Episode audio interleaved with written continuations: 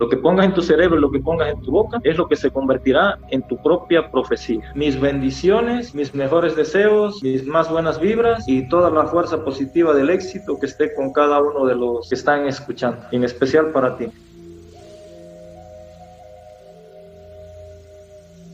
Catemaco, lugar de casas quemadas. Es un municipio ubicado en el estado de Veracruz, México.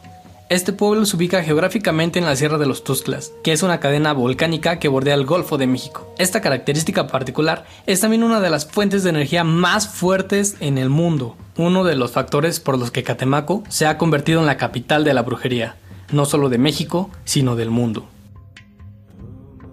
La Sierra de los Tuxtlas alberga además de a los brujos de Catemaco una amplia vegetación dado que es una de las reservas ecológicas más grandes del mundo, entre ellas plantas medicinales y con poderes eminentemente mágicos, las cuales no fueron desaprovechados por los lugareños, haciendo que prácticamente todos los habitantes de Catemaco conozcan al menos por obligación acerca del naturismo y la curación de dolencias espirituales mediante las plantas.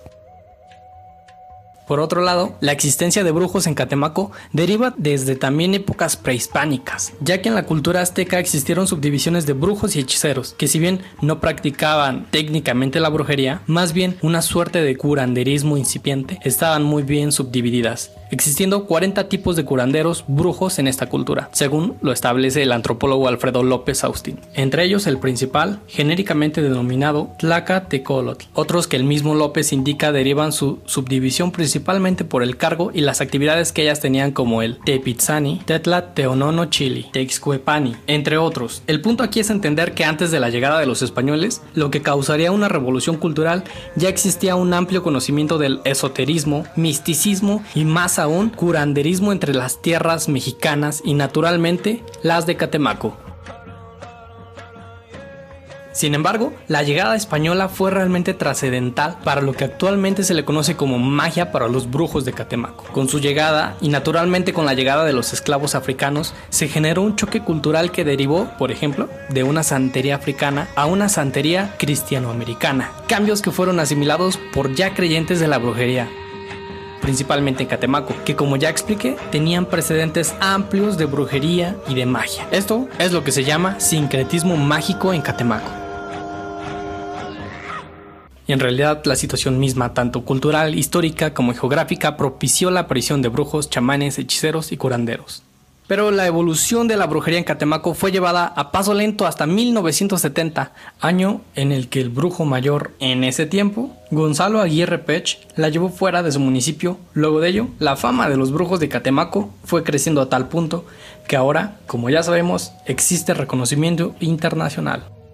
En este episodio, el brujo Enrique Martín Verdón alias El Ahijado, que cuenta con más de 20 años de experiencia en las ciencias ocultas y botánicas, se ha convertido en uno de los brujos más reconocidos tanto de la región de los Tustlas en el estado de Veracruz, México, como a nivel nacional e internacional. Gracias a su destreza en este ámbito, ya ha cambiado la vida de distintas personas en lo espiritual, emocional y material. Hoy nos adentra en este mundo tan místico y polémico que son los brujos de Catemaco. Así que disfruta el episodio.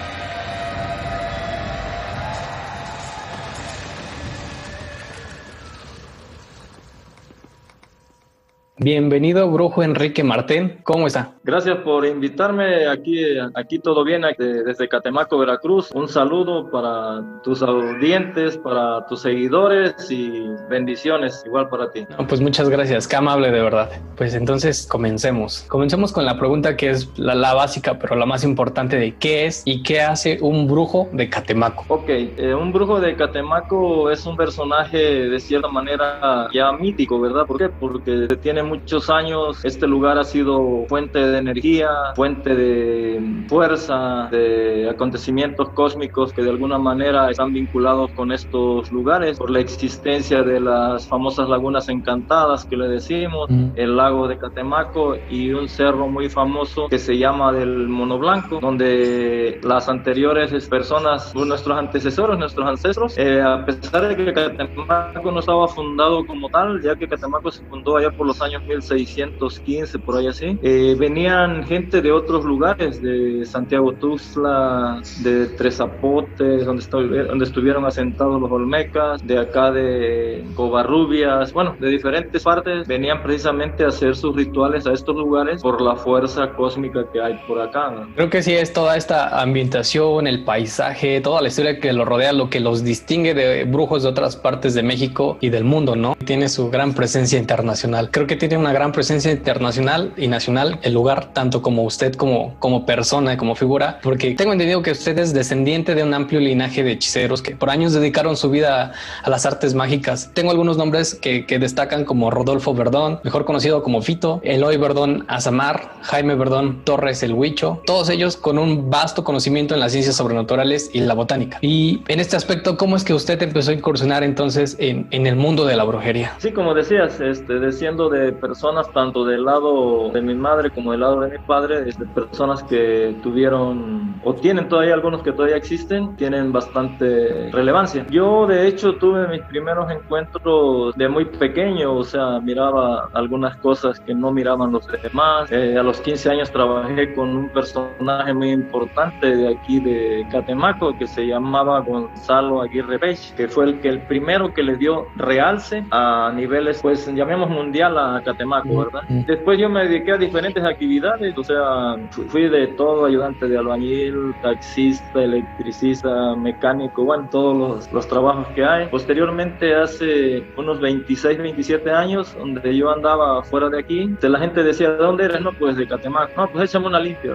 No, pues no, no sé hacerla, no, no, tú échame una limpia. Bueno, y ahí empezó mi historia. Mm. Seguí trabajando con trabajos alternativos hasta que sí, a grosso modo, aproximadamente hace 13 años, definitivamente, pues ya dejé de hacer otros trabajos y solamente me dedico a las artes místicas, ¿verdad? Entonces, por decirlo así, 13 años ya han sido continuos de que yo me dedico a esto y 26 o 27 años en que era alternativamente. Y también posteriormente en el año 2014, ¿cómo fue que tuvo el honor de ser nombrado Brujo Mayor de Catemaco? Título que ostenta todavía en la actualidad. Así es, la, el tema de Brujo Mayor es bastante controversial, ¿no? Todo mundo quiere ser Brujo Mayor y si tú buscas en las redes vas a encontrar en Catemaco, no sé, 20 brujos mayores y a nivel mundial encontrar 200 brujos mayores. Eh, la realidad es esta, eh, de acuerdo a, a nuestros ancestros, y los que estén escuchando no me dejarán mentir, había una celebración que se hacía cada 52 años que se llamaba la renovación del fuego o fuego nuevo, ¿no? En esa época se renovaban los, los hechiceros, que antes no eran hechiceros, sino que se les llamaba guías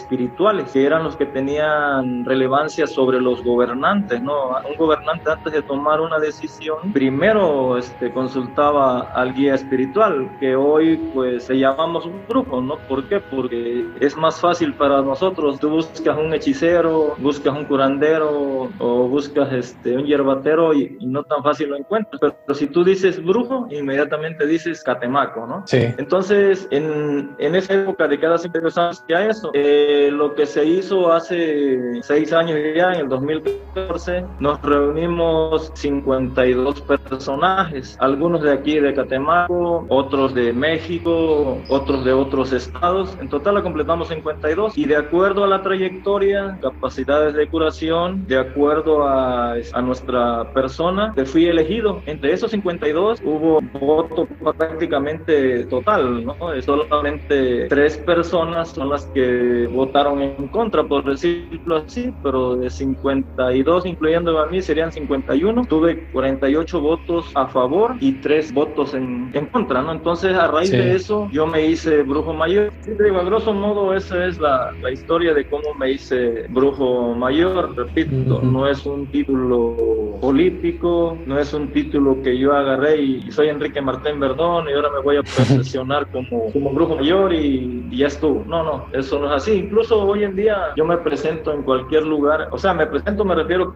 de, de viaje o algo, en México, en lo que es Puebla, Tlaxcala, Hidalgo, Querétaro, este, Aguascalientes, Durango, Michoacán, este, acá últimamente al lo que es Chiapas, Yucatán, Quintana Roo y Campeche. Y este, la verdad me dio un gusto tremendo porque donde quiera que llegaba decían, ah, mira, ahí está el grupo mayor, este Catemaco, o sí debes saber que participé en un reality show llamado Masterchef y este y la verdad me da un gusto tremendo. No necesito andar pregonando que soy el grupo mayor. Automáticamente la gente me ubica así. Sí, la siguiente pregunta eh, algo que muchos, mucha gente me pregunta es que cualquier persona podría ser brujo o qué atributos especiales se necesitan. Como te decía, no, pues hoy en día hay muchas personas pues que se hacen, se hacen brujos de la noche a la, a la mañana sin tener una, una, trayectoria ni lo que se refiere tradicional ni, ni porque lo que hayan hecho, ¿no? Todo es respetable, o sea, yo no estoy en contra de eso, pero sí este lo cierto es que tiene que haber ciertas situaciones de trascendencia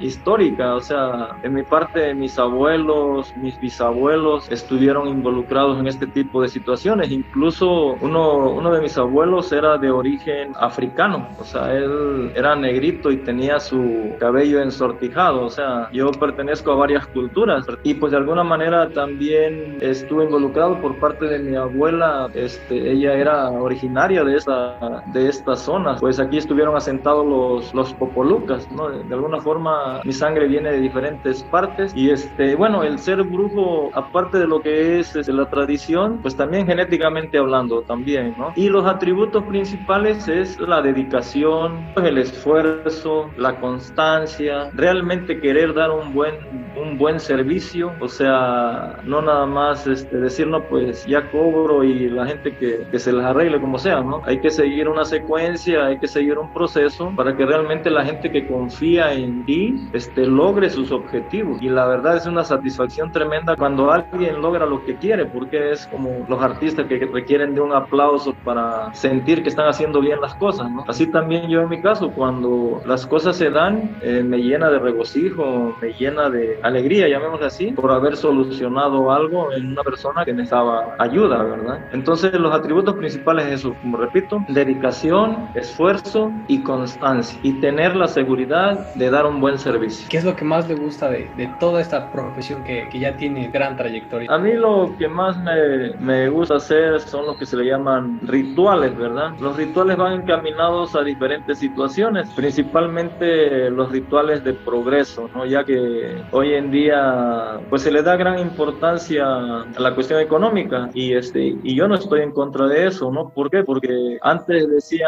no, pues necesitas ser humilde, necesitas vivir en una situación que no esté por encima de los demás. Pero hoy en día el dinero no es un lujo, sino que es una necesidad. ¿Por qué? Porque si, si alguien este, viene aquí y me dice, ¿sabe qué? Pues yo tengo un trabajo que tengo 20 años trabajando, no he podido ni hacer mi casa, no he podido conseguir un, un buen vehículo, no he podido conseguir X cosas. O sea, es una persona que ha trabajado honestamente y no ha logrado su cometido, ¿no? Entonces, ese tipo de personas eh, se les da el mayor apoyo posible o sea, todos se les da apoyo, ¿no? Pero los que han batallado, los que, los que han este, dedicado su vida al trabajo y, no han logrado su cometido, pues a eso se le pone más fuerza, se le pone más énfasis para que logren esa satisfacción de que según vayan creciendo, pues tengan un mejor nivel de, de vida, ¿no? Y eso no significa que esa gente esté mal en que quiera dinero, sino ellos están pidiendo dinero no en el hecho de que les caiga del cielo o que alguien les dé, sino en base al esfuerzo que estén haciendo, ¿verdad? Y eso es una de las mayores satisfacciones que, que yo tengo, ¿no? O sea, lo que más me gusta de este trabajo, ayudar a las personas que, que, no han podido salir a pesar de que han hecho todo el esfuerzo posible.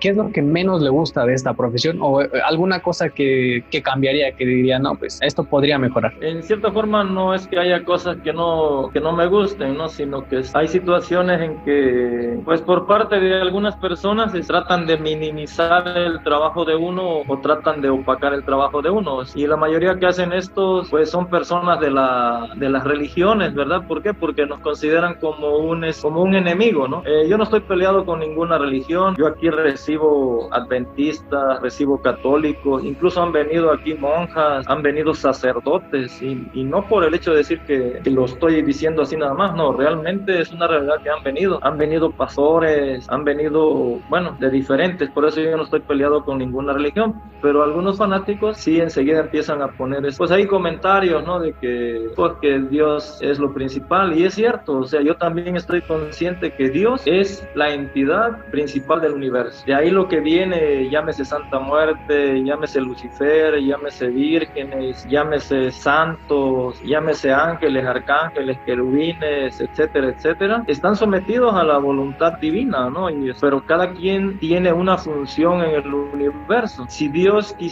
que Satanás no existiera, pues simplemente lo hubiera borrado de nuestros pensamientos. Si Dios quisiera que no existiera la Santa Muerte, simplemente a nadie se le hubiera ocurrido, ¿verdad? Mencionarla. Y, y por ejemplo, se dice que la Santa Muerte fue inventada en tiempos modernos, no es cierto. Tú te vas a las diferentes culturas y vas a encontrar calaveras, vas a encontrar este, cráneos descarnados, ¿no? Bueno, ya nos salimos un poquito, ¿no? Pero nada más era como ejemplo de que las religiones deberíamos convivir, que cada quien en su, cada quien en su avión, como dice, ¿no? Cada quien con sus creencias, porque es un mundo de diversidad, un mundo de libre albedrío. No podemos ser todos católicos, no, poder, no podemos ser todos adventistas, no podemos ser todos del séptimo día, no podemos ser todos masones o mormones, no tiene que haber gran, gran diversidad. Básicamente eso es lo que yo tengo que decir con respecto.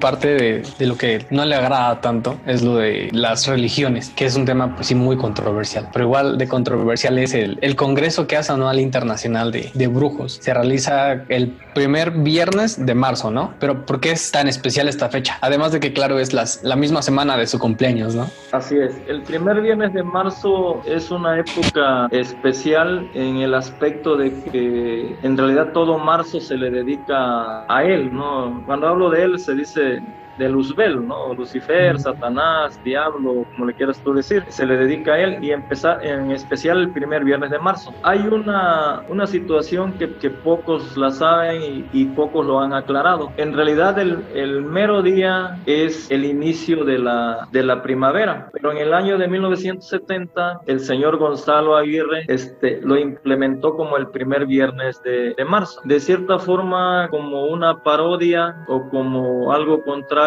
al jueves y viernes santo y sábado de gloria, ¿verdad? Incluso pues son tres días también que aquí se, que aquí se toman. Empieza uno, el primer viernes de marzo en realidad lo empiezas el jueves en la noche para seguir el viernes y finalizar el sábado. Y entonces eso se fue perdiendo en, en la historia el hecho de que es el, el 21 de, de, marzo y hoy ya todo el mundo decimos que es el, el día principal, es el primer viernes de marzo. No es uh, así como tal, ¿no? En realidad, repito, es el 21 en el que se le rinde tributo tributo a todas las deidades de la naturaleza, en los silfies, las salamandras del fuego, los, los silfines del, del, aire, los gnomos de la naturaleza, que aquí en Catemaco se le dicen chaneques, así como existen en otros lugares los famosos pitufos, los aluches, en los mayas. En realidad estos días se dedican, se le dedican a la madre naturaleza. ¿Por qué? Porque es la época de apareamiento de los animales, es el, la época del florecimiento de las flores, la época en que más frutos hay. Hay frutos en todo el año, ¿no? Pero en esta época hay más, más frutos. Y entonces se dice que se tomó marzo precisamente por el hecho de que hay deidades en la naturaleza y al haber deidades, pues también están relacionadas con el inframundo, ¿verdad? En este caso, el inframundo occidental es la representación de Lucifer o, o Luzbel o Satanás y por eso es que se le adora en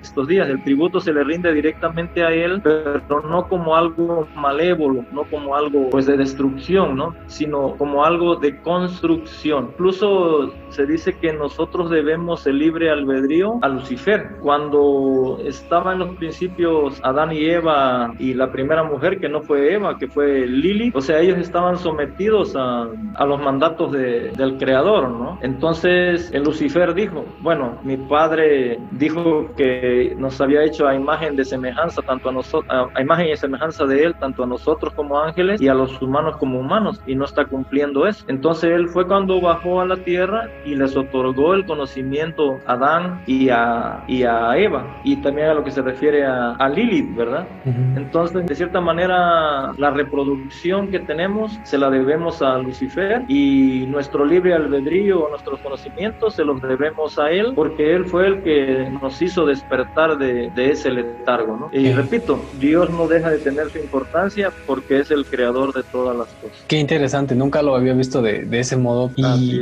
también, pues no, no solo lo celebra usted en, en, este mes, en marzo, eh, no solo se celebra a él, sino que también lo celebra todos los días en su centro espiritual, el Ahijado, ¿no? Porque tengo entendido que fue fundado en 1999 y es el centro espiritual satánico más importante de la región. Pero, ¿qué podemos encontrar en él? Sí, así es. Cuando fue fundado inicialmente, pues había poca afluencia y como, como dije ya, no, yo me dediqué de lleno a, hace 13 años, pero desde antes yo empecé a gestar todo esto. Aquí en este lugar, cuando tú llegas y algún día llegas a venir o la gente que gusta está invitada, entras, entras en la puerta principal, que es una puerta pequeña, de frente vas a encontrar lo que es el, el recibidor o pues también que es el templo de lo que es la Santa, la Santa Muerte. Aquí en este lugar se recibe a todas las personas y ya después se canalizan de acuerdo a sus creencias, ¿no? El, el que cree en la Santa Muerte aquí se trata, el que cree en Lucifer se trata en la cueva, el que cree en, solamente en las energías, como los que practican Reiki, los que practican metafísica. Tengo una cabaña que es un pentágono, en forma de pentágono, y ahí se llevan a esas personas. Ahí en ese lugar no hay nada, como decir, no hay nada, ¿por qué? Porque no hay figura, no hay este, imágenes, solamente referente a lo que son energías. Y como punto clave, como referencia, este lugar en la colonia se llama, este como comentario, la colonia se llama El Paraíso. Y hay un dato muy importante y eso lo pueden constatar por el, el Google Map. Exactamente, el lugar prácticamente me eligió a mí. Yo no elegí el lugar. El lugar me eligió a mí. ¿Por qué? Porque estoy enclavado exactamente en una triangulación que forma la laguna de Catemaco, el Cerro Mono Blanco y la Laguna Encantada de, de Mixtamalapan. En el mero centro, ahí estoy yo. Y por eso no deja de tener gran importancia este lugar. ¿Por qué? Porque está enclavado en tres centros ceremoniales. La laguna que tiene una isla que se llama Tanaxpi, que fue centro ceremonial, y otra que se llama Agaltepec, que fue la principal. Entonces tenemos tres puntos y yo estoy en el centro. Eso es como referencia. Bueno, cuando ya te recibo aquí en mi, mi consultorio, en mi oficina, como le quieras decir, salimos y vamos a otro lugar donde, donde está un círculo con un incensario bastante grande, que el círculo representa el principio, representa el fin, así como se dice el alfa y el omega. Y en el centro está lo que es el incensario pebetero, que de alguna manera representa que todos sentimos que somos el centro, ¿no? Este, ya ves que, por ejemplo, México dice en el ombligo de la luna, su traducción, está una estrella que viene siendo lo que es un tetragramatón y que representa tanto lo positivo como lo negativo. Eh, seguimos avanzando y a la derecha encontramos lo que hay un temazcal. El temazcal tuvo gran importancia en la antigüedad porque se decía que era la renovación, se decía que era el volver a nacer a la vida, el volver a, reiniciarte.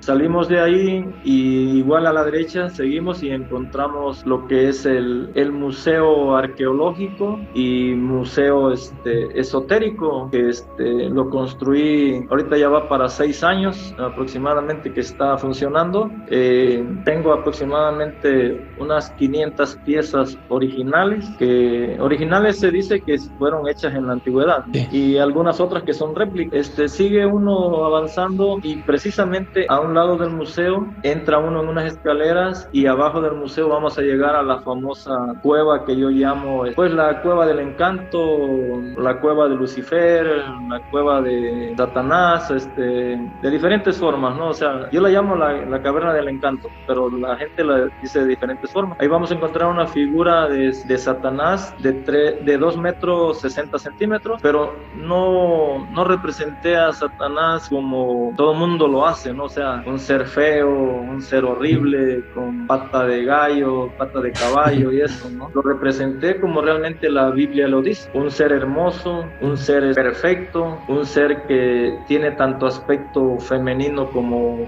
masculino, porque se dice que los ángeles no tienen sexo, ¿no? Aunque en México y en el mundo estamos acostumbrados que se dice que Satanás es la representación de, de un hombre, pero en realidad es, yo lo puse también como hombre porque así es la tendencia, pero se dice que ellos no tienen preferencias sexuales, ¿no? Tanto pueden satisfacer a un hombre como pueden satisfacer a una, a una mujer. Y cosa extraña, cuando la figura esa se hizo casi hace seis años, la figura tenía, pues, es de piedra, ¿no? un aspecto sin, o sea, sin, este, sin ningún rictus de, de sonrisas o de algo así. Y resulta que al paso del tiempo, esta estatua de cierta manera está como cobrando vida, ¿no? ¿Por qué está cobrando vida? Porque si tú te le quedas viendo, puedes notar que sonríe. Si tú te le quedas mm. viendo, te este, puede ver con desagrado si es que tú no crees en esto. O sea, y eso es una realidad, la gente me lo ha, me lo ha dicho, ¿no? Y yo mismo lo he constatado. Incluso estoy por poner unas fotos de diferentes años y, y ver cómo, cómo va cambiando su, su aspecto, ¿no? Podría ser que por efecto del polvo, por efecto del paso del tiempo,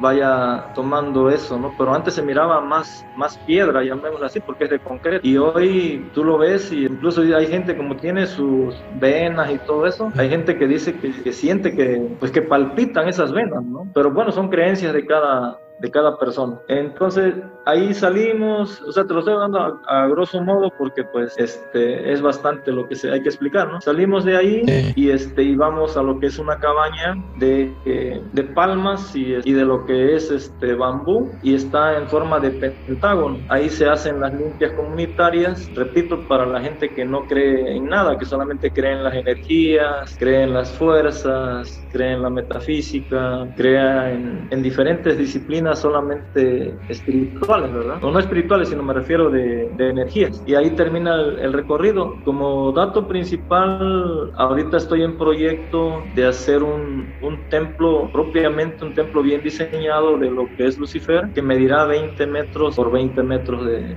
o sea, 20 por 20 por 20. este, y ahí pienso poner cuatro figuras. Una figura de Lili, que fue la primera mujer pues traicionera de la historia, porque se dice que fue la que se metió entre en que Adán, Adán y Eva, ¿no? Y que también se dice que procreó demonios junto con Lucifer. Y después está la figura de Lucifer, después va a estar la figura de lo que es este Baphomet y después va a estar una figura de lo que es Abaddon, que es el demonio de la destrucción. Estas figuras están planeadas de que van a medir entre tres y medio a 4 metros de, alto, más grande que las que, que, tengo ahí en el interior de, de, la cueva. Entonces, este, esto es lo que a grosso modo vas a encontrar aquí en el centro ceremonial Laifado. Eh, esto es en cuanto a cosas físicas. En cuanto a cosas espirituales, aquí vas a encontrar la solución a, situaciones que te estén afectando. Eh, claro, el ingrediente principal es la fe. ¿Por qué? Porque si tú tienes fe, todo se cumple. Es como si dijeras tú, este programa que estoy haciendo ahorita, si tú dices eso, ten por seguro el programa lo van a ver millones de personas, porque lo que pongas en tu mente, lo que pongas en tu cerebro, lo que pongas en tu boca, es lo que se convertirá en tu propia profecía. Pues ya, ya está, me sentí motivado ahorita. Y pues sí suena muy, muy padre, la verdad. Yo, yo no imaginé que, que, que, pudiéramos observar tanto, pero pues sin duda ahí, ahí lo estaremos visitando. Será bien recibido. Muchas gracias. Y de todas estas visitas que ha tenido de clientes, ¿cuál es la que más recuerda? Mira, yo no les llamo clientes, yo les llamo oh, pacientes, porque un cliente es el que, el que te va a comprar y eso, ¿no? Yo le llamo pacientes. Hay muchos personajes que han desfilado por aquí, desde un barrendero hasta el más encumbrado, y a todos se les trata igual. No porque tú me traigas 20 pesos, yo te voy a dar un mal servicio, no porque otro me traiga una cantidad más grande, yo lo voy a tratar mejor, que lo voy a poner en las palmas de mis manos. No, todos son tratados de la misma manera, todos son tratados equitativamente, porque todos somos iguales, simplemente que cada uno desempeña diferentes funciones en, en la vida y cada quien tiene su, pues bueno, su, su función en la existencia, ¿verdad? Pero bueno, es, así a modo hay personas que, que las recuerdo, ¿por qué? Porque han, han venido muy mal y han salido adelante, ¿verdad? Hay, este, por ejemplo, una chica que estaba poseída, ella sentía que se,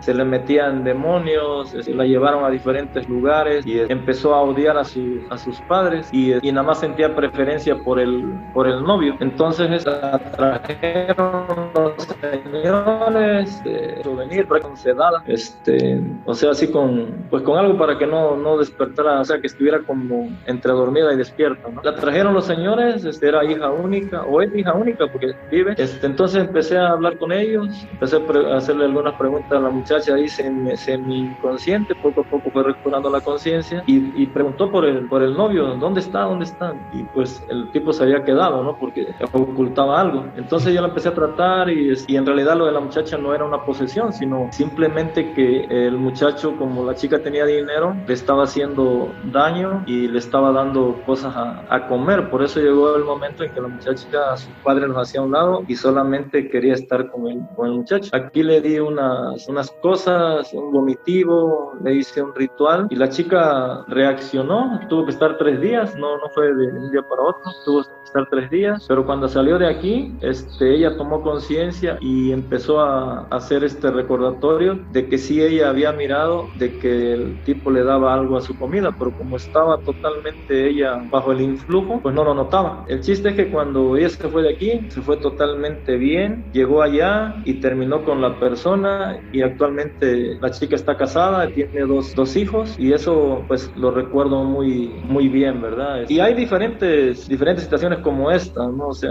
hay personas que han venido con una enfermedad que que no tiene sentido, ¿no? O sea, no tiene sentido ¿por qué? porque tiene diferentes este, manifestaciones, ¿no? De repente se dice que, que, un órgano está mal, de repente se dice que otro órgano está mal y ahí, ahí se, la, se la lleva, ¿no? Aquí llegó es un muchacho que, que él era socio de, o sea, eran tres personas de socios, estaban en la venta de, pues de esto de inmobiliario, ¿cómo se llama? Lo de venta en casas y, y entonces los otros dos estaban contra él porque este es el que más ganancias tenía porque pues vendía más y empezaron a, dañarlo. Vino aquí, cuando llegó el chavo traía las piernas hinchadas, podía caminar, es un montón de problemas que traía. Lo traté también. El muchacho se fue alivianando poco a poco porque es un proceso de desintoxicación. Después quedó bien y, se le hizo ver quién es el que estaba haciendo el, el, daño, el mal. Y este, lo que hizo después es separarse de esas personas, aunque perdió parte de lo que, de lo que él había invertido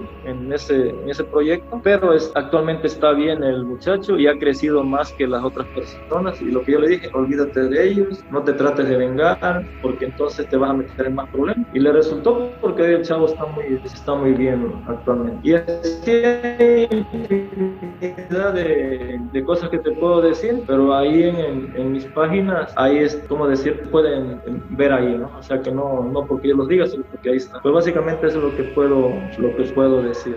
Sí, a veces es increíble, pero hasta que no lo vivimos, no vamos a creer. Pero sí, entonces, ¿cómo podemos encontrarlo en sus redes sociales? Se me pueden encontrar como Enrique Martín Verdón o como Brujo Enrique Martín Verdón. Página oficial es una que se llama Ocultopedia. Ocultopedia es la, Ocultopedia. la página oficial, sí. Y, este, y también la de Brujo Enrique Martín Verdón. Pueden encontrar también en Instagram, en Twitter, en YouTube y pues ya Facebook. Ok. Y pues finalmente, ¿qué mensaje le gustaría que transmitiera a las personas? ¿Con qué, con qué quiere que se queden? Bueno, mira, el mensaje principal que yo quiero transmitir es el respeto a los demás y nuestro propio respeto. Tomar cuidado de los demás como si estuvieras tomando cuidado de, de ti mismo eh, la vida es muy corta, ¿por qué desperdiciarla en odios? ¿Por qué desperdiciarla en rencores? ¿Por qué desperdiciarla en chismes? Si puedes aprovecharla en otras cosas, ir al mar, ir a la orilla de un río, ir a dar un viaje por la naturaleza. Y el hecho de ir por la naturaleza no significa que te vayas a la selva. Puedes irte a un parque donde encuentras el ruido de los pájaros, el ruido de los insectos, o sea, sentirte parte viva de la naturaleza. Nosotros descendemos de, pues, de lo que es la tierra, ¿no? Entonces necesitamos estar en contacto con, con ella. Es cierto, las redes sociales y todo eso, pues son, son buenas porque nos informan y nos ayudan, pero sí vale la pena mínimo unas dos, tres horas a la semana, que vayamos, como dije, a un río, a un lago, una laguna, una cascada o un lugar donde haya árboles para seguir sintiéndonos parte de, del cosmos o tenderte en la azotea de tu casa viendo las estrellas, viendo la luna, incluso hasta salir bajo la lluvia para impregnarte de esa, de esa fuerza que la lluvia trae, ¿no? Porque eh, muchos dicen, no, es que si te moja el agua de la lluvia te enfermas. Podría ser cierto, ¿no? Si no pero, por ejemplo, ejemplo, un hecho muy importante también como dato nada más, aunque nos salga un poquito del tema, es tú podrás estar regando una planta todos los días, échale agua y agua y agua y abono y esa planta está marchita, pero apenas tú la pones ante la luz del sol y la pones ante la lluvia cuando cae, esa planta se pone verde, se pone frondosa, ¿no? Eso representa que, que la naturaleza tiene vida y nos da vida. Entonces, este, el mensaje que les doy es, estemos en contacto con la naturaleza, pongamos nuestro granito de arena, y pues en, no tirar tantas cosas a, pues, a, la, a, la, calle, ¿no? Es cierto, algunas cosas son biodegradables, hablemos de la cáscara de un plátano, pero principalmente no seguir este, alimentando los mares con tanto plástico que está causando demasiado daño, este, las empresas que tienen residuos tóxicos, pues antes de que los viertan en las aguas residuales, que le den su tratamiento para su liberación de las toxinas. Sé que es muy extenso el hablar de esto, ¿no? Pero lo que sí les digo es poner nuestro granito de arena para evitar que el planeta siga decayendo, porque lo hemos deteriorado mucho. Tener nuestra casa, no sé, dos, tres arbolitos. Eh, ¿Por qué? Porque de alguna manera nos está reciclando el, el oxígeno, nos está dando esa alimentación del oxígeno. Y, y, hoy en día todo el mundo en su casa dice, no, pues no, no tengo un árbol porque, porque hay gusanos, porque hay hormigas. Pero precisamente esos animalillos son los que le dan vida al planeta. Tomemos conciencia y vamos a poner lo mejor de nosotros para dejarle a nuestros hijos, a nuestros descendientes, pues un planeta que todavía les dure un poquito más y no sea que vaya a haber un cataclismo en 10, 15 años y se acabó el planeta. Vamos a hacer lo más posible para que lo podamos restablecer. Eso es el mensaje que les doy y sobre todo mis bendiciones, mis mejores deseos, mis más buenas vibras y toda la fuerza positiva del éxito que esté con cada uno de los que están escuchando, en especial para ti. Hasta aquí el episodio de esta semana. ¿Te animas a visitar este enigmático lugar? Y si ya lo has visitado, ¿qué te pareció? Cuéntanos en las redes sociales de Cataclismos Podcast gracias por escucharnos una semana más. Nos vemos la siguiente semana con más temas que aún hoy en día siguen siendo tabú o que a algunos les sigue causando un poco de miedo. Los amo, bye.